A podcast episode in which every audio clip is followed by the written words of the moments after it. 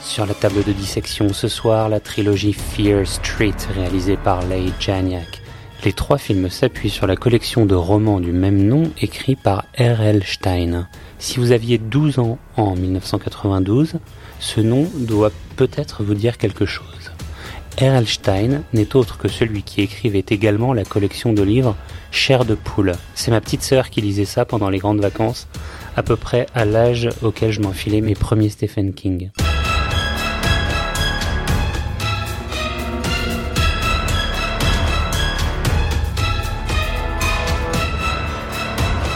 Coïncidence ou pas, R.L. Stein a été surnommé le Stephen King pour enfants, rien que ça.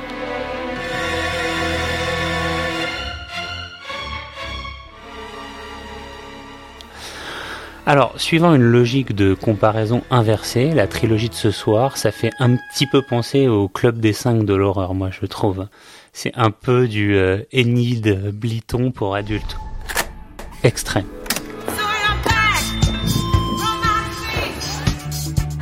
Ce soir, c'est Sunnyvale contre Shadyside, c'est les rouges contre les bleus.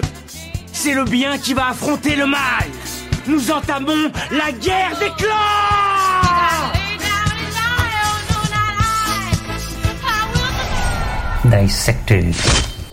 Pour faire bref, car il y a quand même 330 minutes de pellicule à binger sur les trois films, c'est l'histoire au départ de deux jeunes ados qui sortent ensemble, dont l'une, Sam, habite Sunnyvale ville euh, bourgeoise et huppée, quand l'autre, Dina, habite la banlieue voisine et bien plus glauque de Shadyside. Alors lors d'un affrontement qui tourne mal entre deux bandes rivales, Sam va réactiver la malédiction jetée par euh, une sorcière des siècles auparavant. Et pour conjurer le sort, eh bien notre petite bande éclectique de jeunes Shadysidiens va retrouver une ancienne victime et survivante de la malédiction et par son biais remonter le temps et les époques pour éradiquer la source du mal.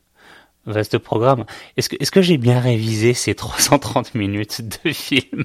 Alors je suis impressionné. Oui, oui, je pense que tout est très clair. Merci de me l'avoir rappelé. Je pense pas m'être endormi, mais c'était quand même très utile. Alors j'ouvre mon shaker, j'y mets euh, du Scream, du Vendredi 13, un petit peu de Freddy, de la vieille sorcellerie moyenâgeuse. Je secoue, j'agite, et euh, je vous verse la potion euh, rose milléniale dans un verre à cocktail qui clignote comme un néon bleu, eh ben, ça aurait pu s'appeler Stranger Things, mais non, ça s'appelle Fear Street. Cela dure depuis trois siècles. Il est temps d'y mettre fin. Et c'est nous qui allons le faire. C'était qui? T'as un tuyau pour affronter ces trucs? Essaye de pas mourir. Bienvenue dans cette galère.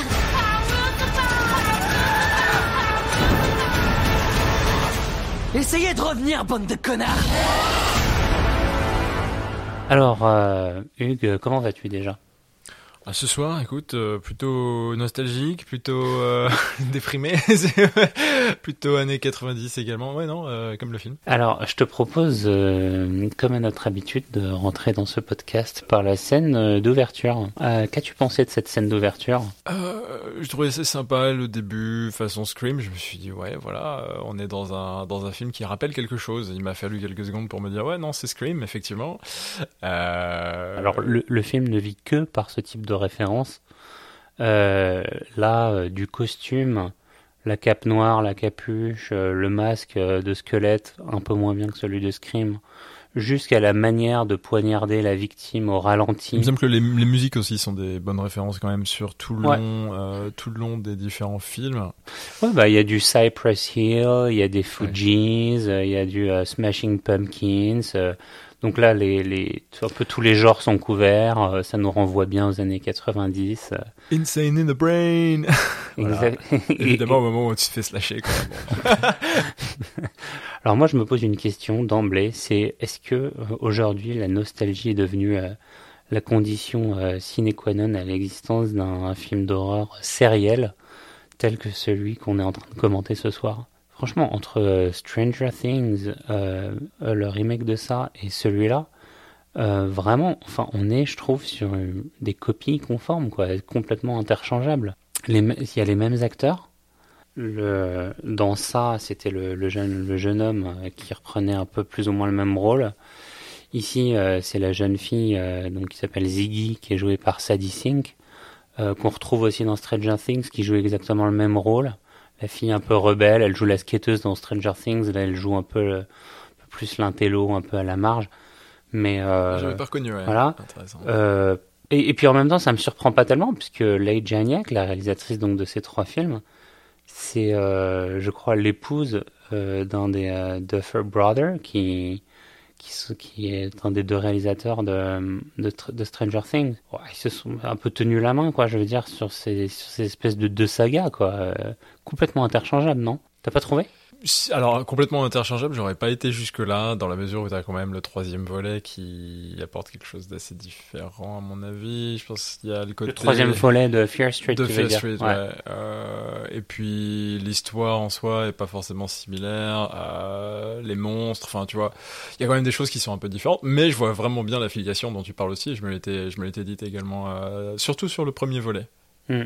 Euh, Ouais, surtout sur le premier volet, donc 1994. Genre, il y a, on parle des films d'horreur dans le film d'horreur, donc il y a une dimension très commentaire sur le, le propre genre qu'on est en train d'exploiter. Voilà, qui est propre à la série, à la série Scream. À un moment, euh, il y a une des filles qui décrit, euh, oui, j'ai été attaqué par un, par un mec qui avait une gueule de mort-vivant, et il y a un des personnages qui dit, attends, un mort-vivant plutôt, euh, Dawn of the Dead or Night of the Living Dead, tu vois, genre, euh, et puis le- le 2, le deuxième volet, la suite, euh, fait explicitement référence à Vendredi 13 et à la saga des, euh, des Jason. Il nous caresse vraiment dans le sens du poil, dans la mesure où, euh, voilà, oui, il y a, y a une espèce de, gratification, de satisfaction, probablement une bonne dose d'endorphine qui se développe quand on aperçoit les références de nos slashers d'adolescence. Et je pense que c'est pas vraiment pas le rôle de- du film d'horreur. euh, Et, et le film d'horreur, il est plutôt là pour nous brosser dans le sens du- inverse. c'est ça. Ouais. Euh, et là, euh, bah là, on est tout tout confort dans cette espèce de d'univers euh, référentiel cotonneux qui nous ramène à notre enfance, euh, qui nous rappelle des bons souvenirs. euh. je veux dire, on est dans le confort permanent et dans le clin d'œil et et moi, je commence à en avoir un peu marre. Au début, c'était très drôle, mais aujourd'hui, je commence à en avoir un peu marre. Alors, c'est le principe du film d'horreur de faire écho aux, aux tropes du genre, mais ça, c'est plus la règle du jeu, quoi. Étalage de confiture. Mais l'horreur, euh, c'est comme l'hémoglobine. Moi, t'en as plus les pattes. ouais, non, moi, je sais pas, je, je me suis juste essayé de me rappeler un petit peu la, euh, la définition de, de la nostalgie, parce que je voulais juste voir euh, si effectivement t'as besoin de ça pour un film d'horreur ou pas. Euh, donc, ça vient du grec nostos, retour, et algos, douleur. Ouais. Le retour de la douleur. Attends, je prends des notes. voilà, ça plante le décor du film d'horreur quand même. Le retour de la douleur, c'est pas mal. Donc, est-ce que t'en as besoin ou pas? Euh, Donc, il y a deux définitions, je cite dans le Petit Larousse, euh, accessible en ligne par tout le monde. Tristesse et état de langueur causé par l'éloignement du pays natal. Mal du pays. Bah, nous qui sommes à New York, déjà, ça devrait nous... Ça devrait nous parler, mais je peux vous dire que la nostalgie, c'est un concept plutôt lointain pour moi, pas du tout. Et l'autre définition, regret attendri ou désir vague accompagné de mélancolie, avoir la nostalgie des vacances. Alors là, déjà, je vois mieux ça pour un contexte de, de film d'horreur. Et euh, pour répondre à ta question, moi, j'aurais dit que non, il y a tout un tas de films d'horreur qui sont principalement humoristiques. euh, avant tout, je sais pas, euh, par exemple, tu vois Zombieland, hein, par exemple. Est-ce que c'est vraiment un film nostalgique? Alors si tu vas pousser le bouchon très loin, tu peux te dire que ouais, c'est un film un peu nostalgique parce que tu te places dans un décor post-apocalyptique ou quasiment euh, pendant l'apocalypse zombie. Et du coup, effectivement, tu peux avoir la nostalgie du monde d'aujourd'hui qui est si fantastique, si extraordinaire. Mais euh, est-ce qu'un saut, c'est nostalgique? Bon, c'était nostalgique de des membres que t'as pas encore perdus, peut-être. Est-ce que The Descent est nostalgique? Bon là, je pense pas avoir... euh, Bah non. tous ces films-là sont pas nostalgiques. Et tous, Ouais, c'est tous ça. ces films ont, ont, ont, ont réinventé un... ont fait école d'une Ouais. certaine manière. The Descent, clairement, ils ont traité la claustrophobie comme ça avait jamais été fait. Ils ont transformé Gollum en film d'horreur. Euh, so, bon, ça s'appuie sur euh, le, jeu de piste comme euh, comme échappatoire à la mort. Il a complètement dépassé le genre avec So, quoi. Il l'a poussé dans ses retranchements. Qu'est-ce que tu penses d'un autre thème qui est euh, dans ce film-là, dans cette trilogie, le film d'horreur d'époque finalement, ou de multiples époques? Est-ce que c'est un thème porteur pour le film d'horreur de manière générale? Est-ce que c'est beaucoup développé? Est-ce qu'il y en a beaucoup, à part peut-être les Witches et les Vampires? Je sais pas s'il y a tant de, de films d'horreur d'époque que ça. Alors le troisième volet, justement, sur, euh, je pense que tu fais référence à ça. Mhm. Même 78 finalement, c'est une certaine, euh, d'une certaine manière un film d'époque. Maintenant qu'on est 50 ans plus tard. Ouais, voilà. Mais, euh, mais donc là, pour le coup, on montre qu'à cette époque-là, 1666, euh, je sais pas si c'est un hasard, s'ils ont mis 666, mais mais mais c'est, je trouve que c'est la grande réussite moi de, de cette trilogie quoi. Je trouve qu'elle a jamais été aussi forte, euh, Leigh Janiak, la réalisatrice, que, qu'à ce moment-là. Euh, je trouve que euh, bon, il y a encore des références, ça c'est sûr. Hein, ça fait penser à The Witch, ça fait penser à au village de de Night Shyamalan. Euh, mais mais elle, elle s'en sort quand même euh, du lot. Elle est pas dans la référence explicite. Elle réussit à créer un vrai climat d'angoisse. Et d'ailleurs, c'est le seul moment où ça fait vraiment peur, je trouve. Il n'y a pas non plus énormément de références comiques pendant cette partie-là. Exactement. Il y a un intérêt de ce retour. Euh c'est que donc on va dans le passé, on va en 1666. Comment on y va? Dina, qui est l'héroïne du, du, premier film, elle se transpose à la place de des personnages de l'époque, qui est donc la ouais. sorcière. Elle ouais. est à la place de la sorcière de euh, de Fear, euh, ouais. Sarah Fear.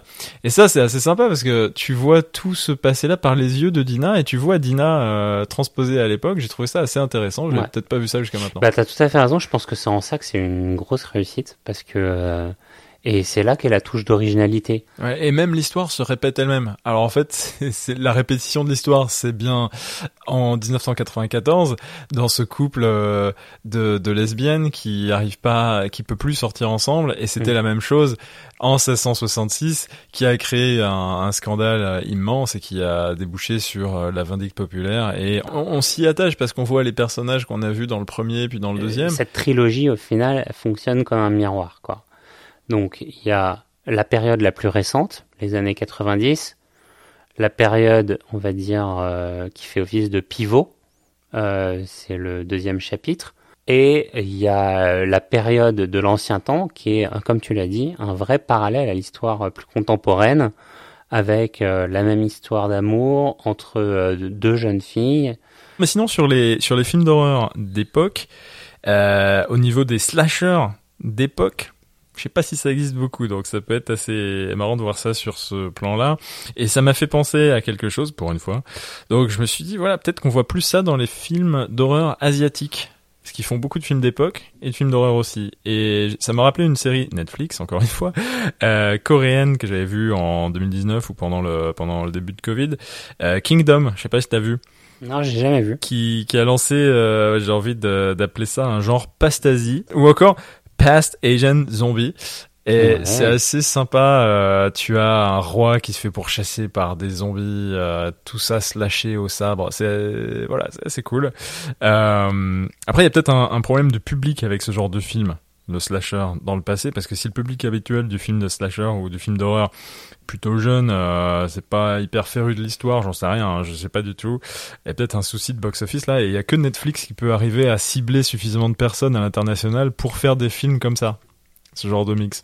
Ouais, bah il y a une tendance en ce moment à Hollywood qui est de créer du euh, contenu par euh, algorithme. Ça donne des infos comme à quel moment on doit placer une scène plutôt qu'une autre, quel est euh, le pourcentage de love story, de romance par rapport au pourcentage de gore, de peur, et de suspense qu'il faut dans une histoire et à quel moment précis euh, les placer à la seconde près? À quelle saison de l'année va-t-on sortir cette série? Plutôt en été, plutôt en hiver En fonction de ça, euh, comment il va falloir orienter les contenus À quel moment on lance cette musique et quel morceau on va choisir Pourquoi pas choisir un influenceur plutôt qu'un acteur pour rappeler à une certaine pour rappeler une certaine tranche d'âge à être plus réceptive et euh, quand on fait des références, euh, lesquelles faut-il mobiliser pour euh, toucher un public au-delà de 40 ans gentiment geek sans pour autant exclure les plus jeunes. moi, j'ai un peu plus l'impression d'être un, un, un rat de laboratoire qu'un spectateur en fait face à face à Fear Street.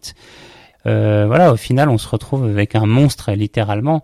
Ce qui fait peur euh, dans Fear Street, c'est euh, la manière dont il a été créé, plus que la création. ça aurait pu être intéressant d'avoir parmi nous ce soir un Gen Z ou un millénial pour nous parler un peu de la manière dont il a réceptionné le. Je t'en prie, je suis millénial, tu sais pas? Alors, qu'est-ce que ça apporte d'avoir une trilogie? C'est quoi l'intérêt d'avoir un triptyque pour ce film? Est-ce qu'il aurait pas pu être traité en une heure et demie, tout bêtement, comme tout plein d'autres films qui sont relativement moyens? Pourquoi ils ont dû faire 5 heures de film, ou je sais pas, 6 heures? Euh, Est-ce que ça apporte véritablement une profondeur immense dans les personnages, au point que euh, on a tout compris, on est très heureux de les avoir vus pendant si longtemps? Je je sais pas si je me sens mieux après avoir vu 6 heures de, de, de Fear Street que si j'en avais vu que deux en fait. Euh, Est-ce qu'ils auraient pas pu faire exactement la même chose en, en mieux, plus rapide et peut-être plus percutant finalement? C'est vrai que j'en avais un petit peu marre de marcher dans la grotte au bout d'un moment. Par exemple, qui est mal faite d'ailleurs, précisons-le. J'ai une dent contre cette grotte dont le sol est en béton tout plat. Franchement. Ouais, c'est bah c'est pas The Descent, ça c'est sûr. Ouais, hein. Voilà. Euh, ils ont, tu sens qu'ils ont pas mis la plupart du budget dans la grotte, contrairement à The Descent. Moi, j'aimerais bien parler un peu des fins de films aussi. On parle souvent du début, mais là, les, les fins sont les fins de, de séquences temporelles, j'ai envie de dire plutôt.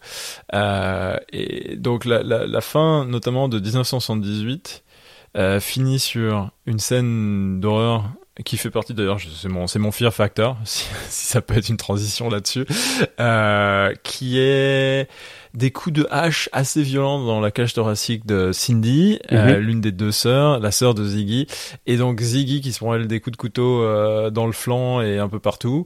Et elles se regardent toutes les deux. Il y a une beauté dans la scène. Il y a un vrai côté euh, avoir envie de vomir. et C'est dégueulasse comme il faut. Ah, c'est c'est euh, c'est une des très, très belles scènes. Ouais, ouais c'est une des très belles scènes du film. Et puis d'accord. Hein. C'est cette espèce de regard dans la mort entre les deux sœurs. Euh, là, clairement, il se passe quelque chose d'intéressant. Ouais. Pour faire refaire référence à la euh, aux passerelles qu'il y a entre les époques et à l'effet de miroir hein, sur, euh, par exemple, la prise de drogue. Alors, à l'époque contemporaine, ils prennent des pilules, ils se rendent compte que c'est du Tylenol. Et euh, à l'époque, euh, à une époque ultérieure, dans les chapitres suivants, il, euh, il mange des baies, oh oui, des baies hallucinogènes. Enfin, et clairement, voilà, c'est, c'est, ça, ça, ça, veut jouer sur cet effet de miroir. Et il y a des, des passages comme ça assez, assez, assez savoureux, je dirais, assez mm. croustillants. Est-ce que c'est une transition vers ton Fear Factor?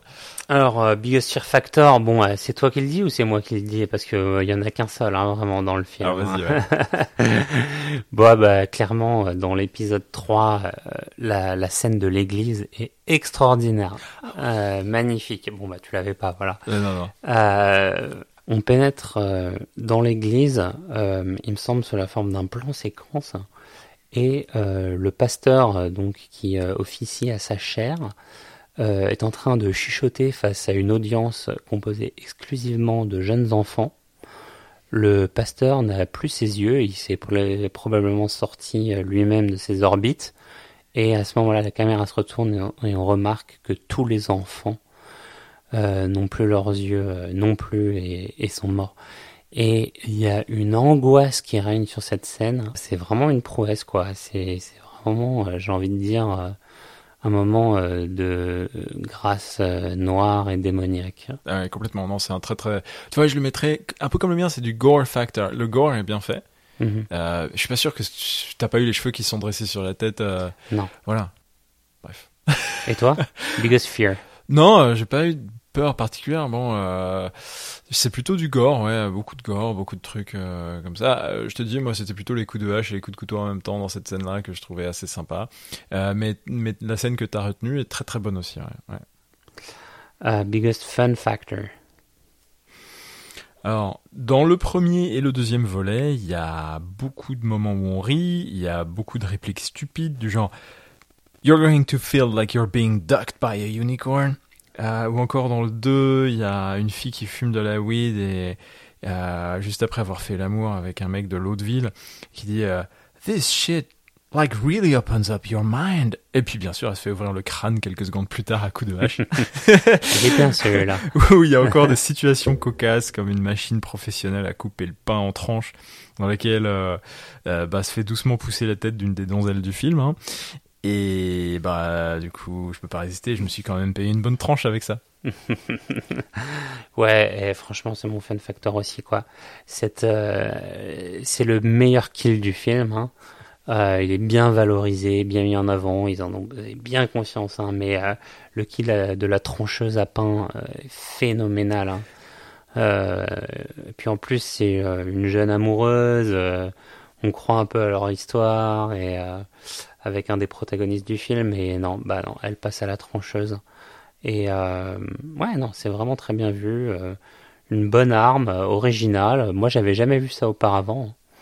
Euh, on a eu beaucoup de, tronçonneuses, de perceuses, euh, de broyeurs, euh, mais de là à mettre une trancheuse sur le minois d'une jolie petite demoiselle, et eh ben ouais, moi je dis bravo, ça m'a bien fait rire. Thank you Lee. et et enfin le fail factor, bon moi je te le dis, c'est utiliser euh, la même actrice que dans Stranger Things, ça fait vraiment, ça fait vraiment duplicata. Ouais. Ah ouais, ça t'a vraiment irrité à ce point-là, c'est Ah ouais. Euh, moi j'en ai trouvé plein d'autres, des fail factors, il y en a beaucoup, beaucoup trop.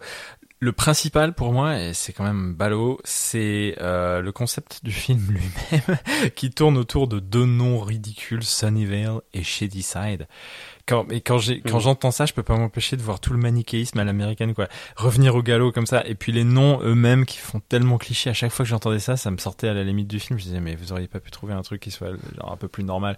Shady Side. Shady Side et Sunnyvale. Euh... Déjà, tu sais que t'es dans un film d'ado d'ado quoi. Y a je me je me j'ai pas lu les, les bouquins Fear Street. Euh, je me demande si c'est pas repris directement des bouquins, tu vois. Euh... Et que ce soit les bouquins ou pas, c'est pareil. Enfin, je trouve que c'est vraiment pas se prendre la tête beaucoup et c'est mettre, c'est under the nose, tu vois. Tout de suite, tu sais, tu sais ce qui se passe. Ouais. Ben, franchement, moi, ça m'avait paru tellement énorme qu'il y a un mall qui s'appelle Shadyside Mall que je me suis dit, ça peut pas être autre chose qu'une blague en fait. ouais, mais, mais c'est vrai que ça tombe à plat. Ouais, voilà. C'est dommage. Ridiculously teenager. Bon, moi, ma, ma best quote, c'est euh, uh, Stop this internet bullshit, come on. Uh, tu vas faire exploser notre facture AOL. Bon, voilà, quoi, c'est léger. Voilà.